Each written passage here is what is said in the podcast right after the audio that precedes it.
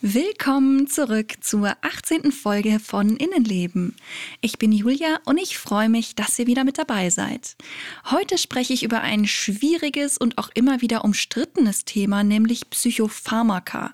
Ich möchte euch einen Überblick geben, was es so für medikamentöse Möglichkeiten gibt und euch dazu ein paar Infos an die Hand geben. Wie auch in der letzten Woche ist das ein Thema, was sich meine Unterstützer bei Patreon gewünscht haben. Wenn ihr also auch Themen mitbestimmen und mich unterstützen unterstützen möchtet, dann schaut doch mal bei patreon.com slash Innenleben vorbei. Es gibt auch ein paar kleine nette Belohnungen für euch und außerdem ermöglicht ihr mir damit, diesen Podcast noch besser und vor allem noch vielseitiger zu machen. Wie genau ich mir das Ganze so vorstelle, das könnt ihr euch auch schon ohne, dass ihr mich unterstützt, bei Patreon anschauen. An dieser Stelle vielen, vielen Dank an alle meine Unterstützer. Es freut mich total, dass ihr an mich glaubt und mir helft.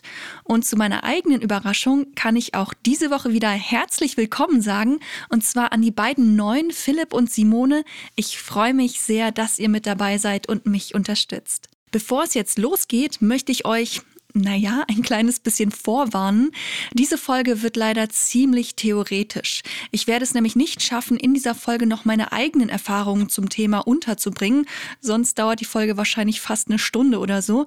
Betrachtet also die heutige Folge erstmal als Überblick über die häufigsten Psychopharmaka und wie sie so funktionieren, soweit man das sagen kann.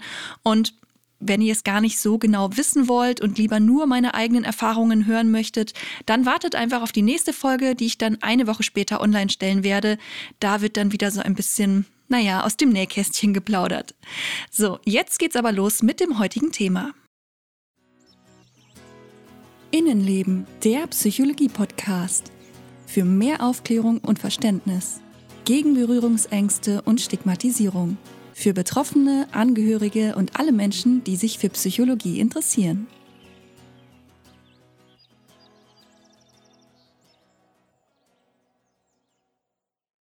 Wenn man von Psychopharmaka spricht, dann sind damit Medikamente gemeint, die unsere Abläufe im Gehirn beeinflussen und dadurch auch eine Veränderung unserer psychischen Verfassung herbeiführen können.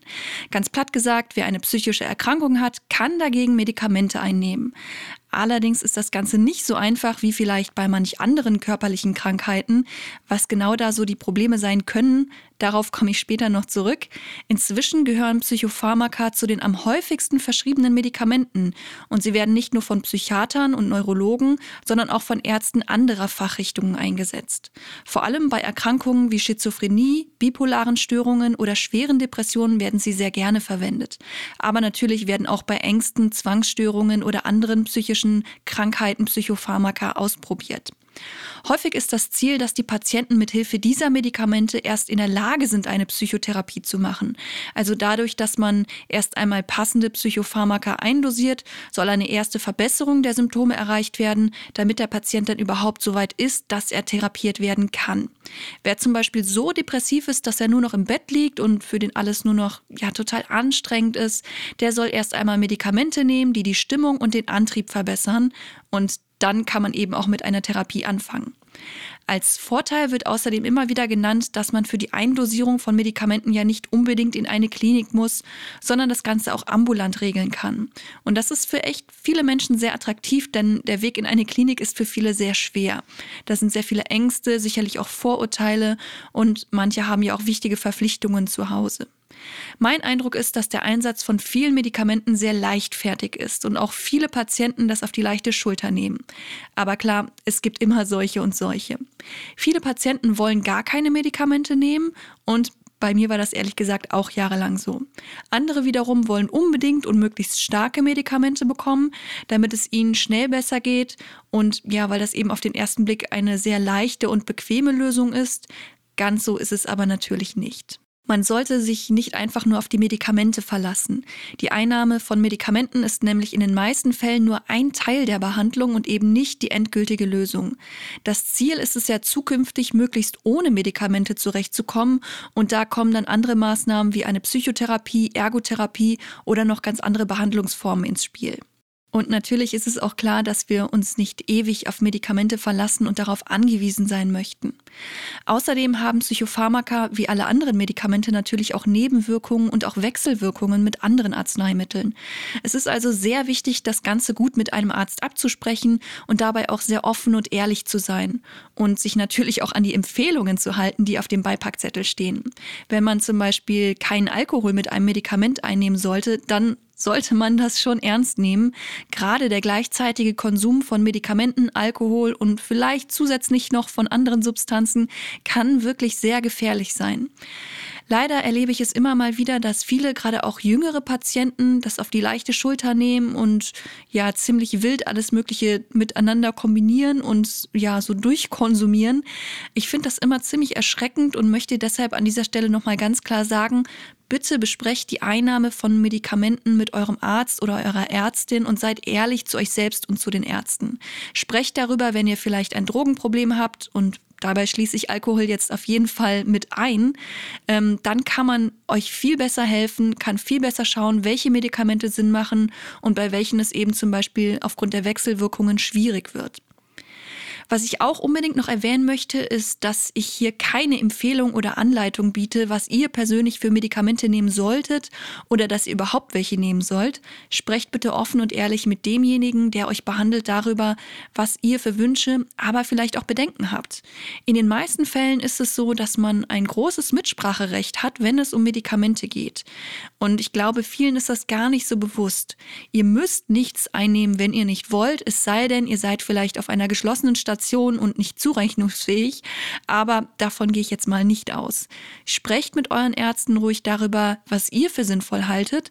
Ich habe auch schon mal einem Psychiater ein Medikament vorgeschlagen, das ich gerne ausprobieren würde, weil ich darüber schon sehr viel Gutes gelesen habe. Oder ich habe auch schon mal nach einem bestimmten Medikament gefragt, ob ich das nochmal bekommen kann, weil ich das Jahre zuvor schon mal genommen habe und mir das geholfen hat. Also wenn ihr gute Psychiaterinnen und Ärzte habt, hören die in der Regel auch zu und sind manchmal manchmal sogar dankbar für einen Hinweis, welche Medikamente zum Beispiel schon mal gut oder eben gar nicht geholfen haben. Auch wenn ihr selbst keine Fachleute im Bereich Psychiatrie seid, so seid ihr immerhin die Spezialisten für euch selbst. Ihr dürft Wünsche und Bedenken äußern, die dann im besten Fall auch ernst genommen werden. Je mehr Informationen die Ärzte über euch haben, desto besser. Lasst euch auf jeden Fall erklären, warum ihr dieses oder jenes Medikament nehmen sollt, wie es wirkt und was die typischen Nebenwirkungen und Wechselwirkungen sind. So seid ihr dann gut informiert. Schließlich geht es um eure Gesundheit, also stellt gerne Fragen und äußert auch Bedenken.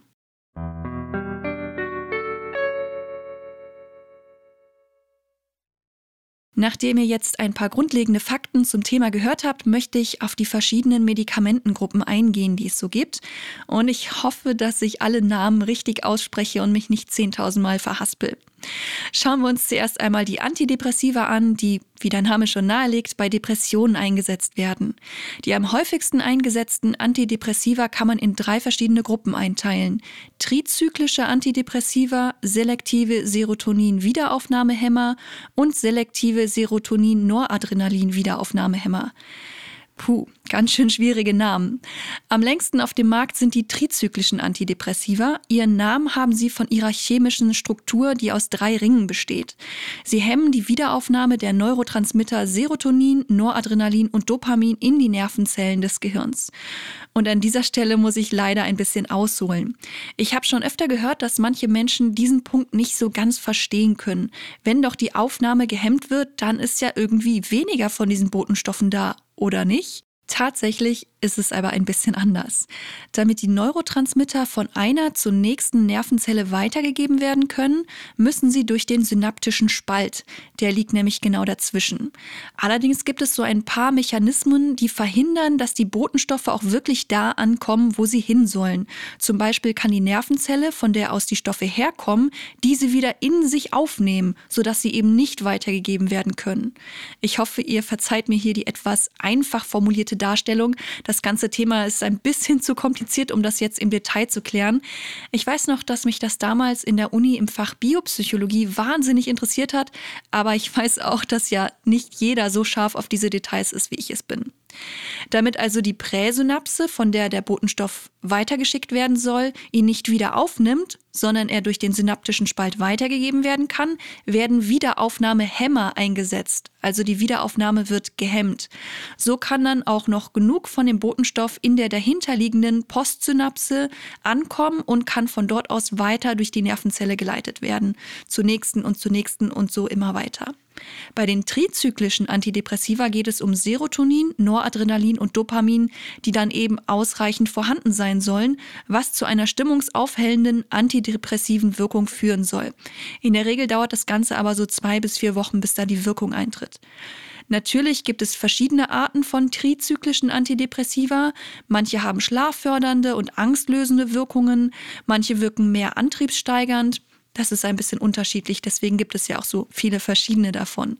Typische Vertreter dieser Gruppe sind Medikamente wie Amitriptylin, Doxetin, Imipramin, Opipramol und noch ziemlich viele andere. An dieser Stelle noch ein kleiner Hinweis, der Name eines Medikaments und der Hauptwirkstoff ist oft nicht identisch. Beispielsweise gibt es Medikamente mit dem Wirkstoff Opipramol, die auch genauso heißen. Es werden aber auch Tabletten mit demselben Wirkstoff unter dem Namen Insedon verkauft. Das sorgt dann manchmal logischerweise für Verwirrungen. Ich beziehe mich aber jetzt hier in dieser Folge immer auf den Wirkstoffnamen. Der Unterschied zwischen den trizyklischen Antidepressiva und zu den zwei anderen häufig eingesetzten Gruppen ist, dass ihre Wirkung auf unser Neurotransmittersystem nicht so klar selektiv ist. Außerdem haben sie häufig deutlich stärkere Nebenwirkungen. Deshalb werden lieber die sogenannten Antidepressiva der zweiten Generation angewendet. Und bei denen gibt es eben eine Spezialisierung, auf welche Neurotransmittersysteme sie wirken. Kommen wir also zu den neueren Antidepressiva.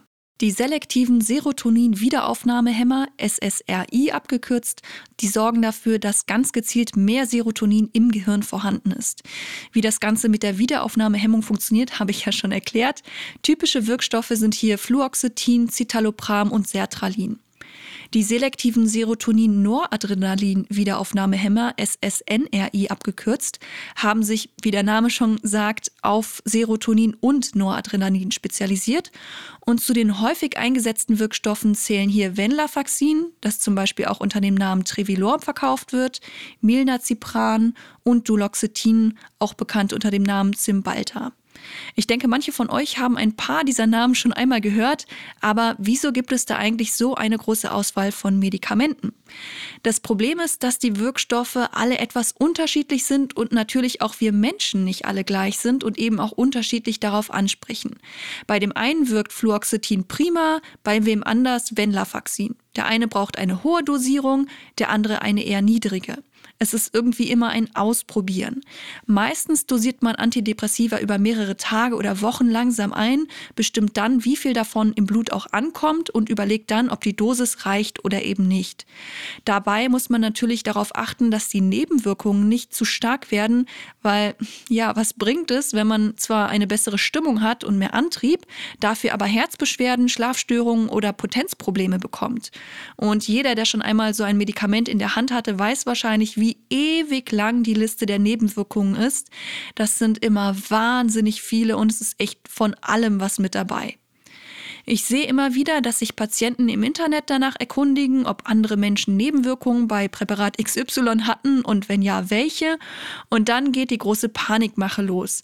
Dabei kann es gut sein, dass manche Menschen gar keine Nebenwirkungen bemerken bei einem Medikament und andere fast alle, die im Beipackzettel aufgeführt sind. Das Ganze ist also ziemlich schwierig und ja einfach eine individuelle Sache. Und genau, ja, das ist so die Problematik, das richtige Medikament für sich zu finden.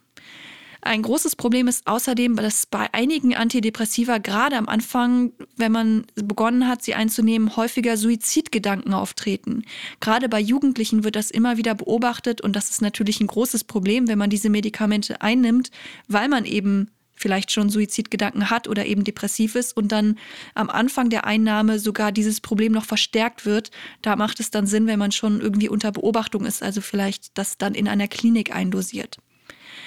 Abgesehen von diesen drei Gruppen von Antidepressiva gibt es natürlich noch ein paar andere, aber die spare ich mir an dieser Stelle mal, weil sie schon deutlich seltener eingesetzt werden.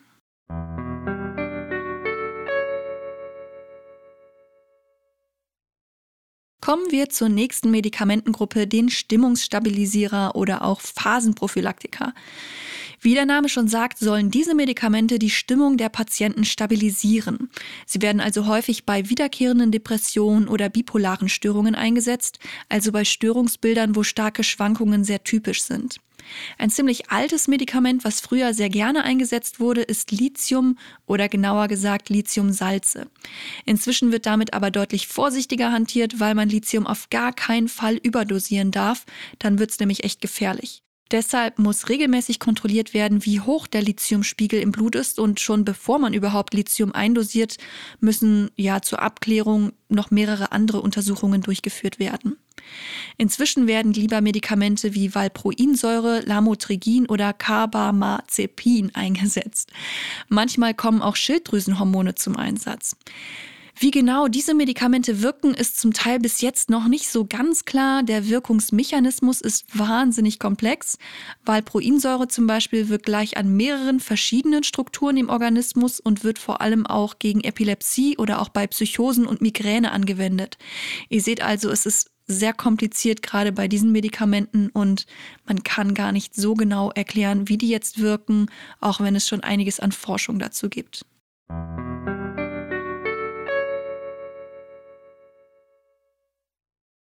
Kommen wir zu den Antipsychotika bzw. Neuroleptika. Sie haben eine dämpfende Wirkung und sollen einen Realitätsverlust bekämpfen. Sie werden meistens dann eingesetzt, wenn Patienten im Rahmen einer Schizophrenie oder Manie unter Wahnvorstellungen und Halluzinationen leiden.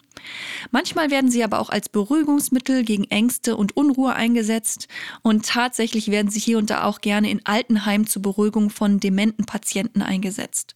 Sie kommen aber hier und da auch beim Tourette-Syndrom, Zwangserkrankungen, Depressionen, Persönlichkeitsstörungen, ADHS oder Autismus zum Einsatz. Auch bei dieser Art der Psychopharmaka ist noch nicht völlig klar, wie und warum genau sie wirken. Man geht davon aus, dass sie die Signalübertragung von Dopamin in bestimmten Hirnregionen hemmen, aber viele Medikamente scheinen da nicht so selektiv zu wirken, wie sie vielleicht sollten. Zu den häufig eingesetzten Neuroleptika zählen Prometazin, den meisten bekannt als Atosil, Melperon und Pipamperon. Das sind alles aber eher dämpfend wirkende und nicht ganz so starke Neuroleptika. Etwas stärker dämpfend und zugleich auch abschirmend wirken unter anderem Wirkstoffe wie Perazin, Pemozid und Cyclopentixol. Und zu den stark abschirmenden, also antipsychotisch wirkenden Medikamenten zählen unter anderem Benperidol, Bromperidol, Flupentixol, Fluspirilen und Haloperidol. Ihr fragt euch jetzt vielleicht, warum ich immer wieder so konkret werde und Wirkstoffe nenne, die zum Teil kaum aussprechbar sind. Das hat tatsächlich einen ganz klaren Grund. Und zwar habe ich schon oft erlebt, dass viele Patienten gar nicht so genau wissen, was sie da nehmen. Die Namen klingen alle irgendwie ziemlich seltsam, unaussprechlich. Manchmal kann man sie sogar ziemlich leicht verwechseln und ich finde das ganze Thema auch sehr chaotisch und irgendwie verwirrend. Man bekommt da irgendwelche Medikamente aufgeschrieben und weiß gar nicht so genau, was das ist und wo der der Unterschied ist. Ich denke aber, dass ja, manche von euch bei meinen Aufzählungen jetzt schon hier und da Medikamente wiederentdeckt haben, die ihr schon mal genommen habt oder vielleicht aktuell sogar einnehmt. Und da ist es ja dann doch schon ganz interessant zu wissen, zu welcher Kategorie diese Medikamente eigentlich gehören und was sie so machen. Also ähm, deswegen versuche ich hier und da Beispiele zu nennen und hoffe, dass es dem einen oder anderen von euch vielleicht auch etwas bringt.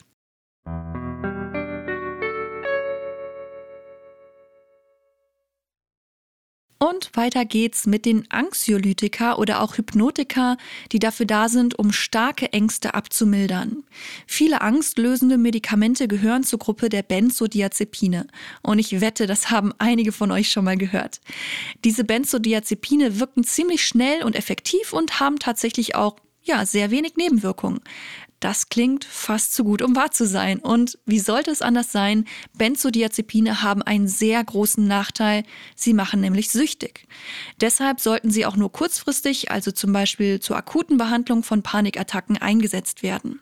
Benzodiazepine verstärken die Wirkung des Neurotransmitters Gamma-Aminobuttersäure, das wird GABA abgekürzt, und dadurch kommt es dann zu einer gedämpften Aktivität bestimmter Areale im Gehirn und im Rückenmark. Und das wiederum führt zu einer verminderten Antwort auf emotionale und psychische Reize. Zu den Benzodiazepinen gehören unter anderem Lorazepam, besser bekannt als Tavor oder Temesta, Bromazepam und Diazepam, ursprünglich bekannt als Valium. Und es gibt da noch einen Haufen anderer Medikamente. Ähm, erkennen könnt ihr sie meistens an den Endungen Azepam und Azolam. Als Alternative dazu wurden sogenannte Non-Benzodiazepine entwickelt, die sehr ähnlich wirken, aber ein geringeres Abhängigkeitsrisiko bieten. Dazu gehören unter anderem Zopiklon, Zaleplon und Zolpidem. Auch diese Medikamente sollten allerdings nicht über lange Zeiträume eingenommen werden. Zum Glück gibt es auch noch andere alternative Medikamente, die angstlösend wirken, aber nicht so stark abhängig machen. Dazu gehören zum Beispiel Buspiron und Farbomotizol. Außerdem werden auch noch andere Medikamente aus anderen Gruppen eingesetzt, wenn das im, im entsprechenden Fall Sinn macht. Zum Beispiel Opipramol, was ja auch als Antidepressivum eingesetzt wird. Ihr seht also, es ist nicht so, dass es immer nur das Mittel der Wahl gibt oder dass man bei Ängsten auch immer Anxiolytika einsetzen muss, sondern ja, Psychiater bedienen sich meistens unterschiedlichen Medikamentengruppen auch, selbst dann, wenn es um ein und dieselbe psychische Erkrankung geht.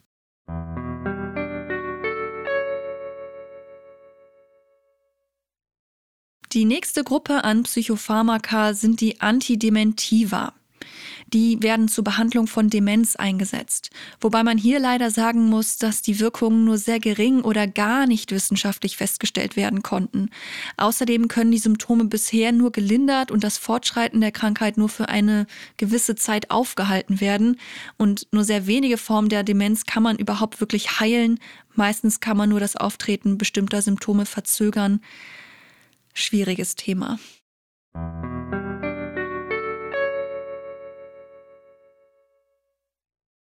Abgesehen von den bisherigen Kategorien gibt es natürlich noch mehr Substanzen, die einen Einfluss auf unsere Psyche haben können. Dazu gehören zum Beispiel Psychostimulantien, also psychoaktive Substanzen, die anregend auf den Organismus wirken. Manche davon werden zur Behandlung von Asthma, unter anderem auch Lungenerkrankungen eingesetzt, andere bei ADHS, Narkolepsie oder sogar bei Erkältungskrankheiten, damit die Schleimhäute abschwellen können. Bekannt sind den meisten von uns wahrscheinlich solche Substanzen eher als Aufputschmittel und zu denen gehören neben Koffein und Nikotin natürlich auch Amphetamine und Amphetaminderivate. Übrigens an dieser Stelle ganz interessant, Stoffe wie LSD Psilocybin und MDMA wurden früher auch schon von Psychiatern zur Behandlung eingesetzt. Obwohl sie inzwischen natürlich verboten sind, gibt es aber immer mehr Forschungen dazu, in welcher Form man diese Substanzen auch für eine Therapie einsetzen könnte. Vor allem bei einer posttraumatischen Belastungsstörung, aber auch bei Angstneurosen, Depressionen und anderen psychischen Erkrankungen. Wie ihr euch vorstellen könnt, stoßen solche Überlegungen aber bei sehr vielen Fachleuten auf die absolute Ablehnung. Also da gibt es sehr viele hitzige Debatten und ich bin echt gespannt, wie das noch weitergeht und was es da noch so für Forschungsergebnisse geben wird. Abgesehen von den Medikamentengruppen, auf die ich bisher eingegangen bin, gibt es hier und da auch noch Medikamente, die man nicht so ganz klar zuweisen kann. Und das ist ja auch nicht verwunderlich. Ihr habt es ja sicher schon gemerkt, bei vielen Stoffen wissen wir noch gar nicht so genau, wie und wo sie wirken. Und tatsächlich haben viele Medikamente ja auch verschiedene Wirkweisen und werden bei ganz unterschiedlichen Erkrankungen und Symptomen eingesetzt. Thank you.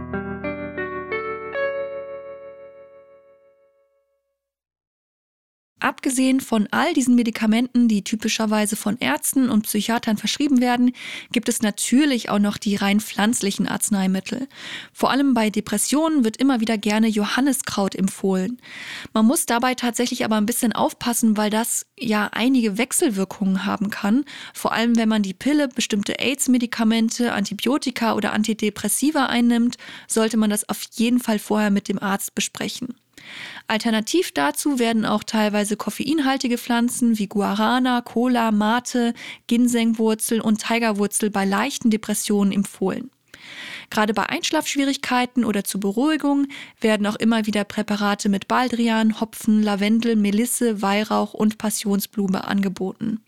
Und ich denke, ja, warum soll man das nicht erst pflanzlich ausprobieren, wenn man damit ein gutes Gefühl hat und es einem jetzt nicht so schlecht geht, dass man kurz davor ist, Suizid zu begehen, dann finde ich, kann man das schon mal ausprobieren. Auch in Kliniken wird das immer mal wieder angeboten, gerade am Anfang, wenn man nicht so gut einschlafen kann, dass man dann erstmal solche leichten Präparate einnimmt und ich finde, da spricht auch nichts dagegen.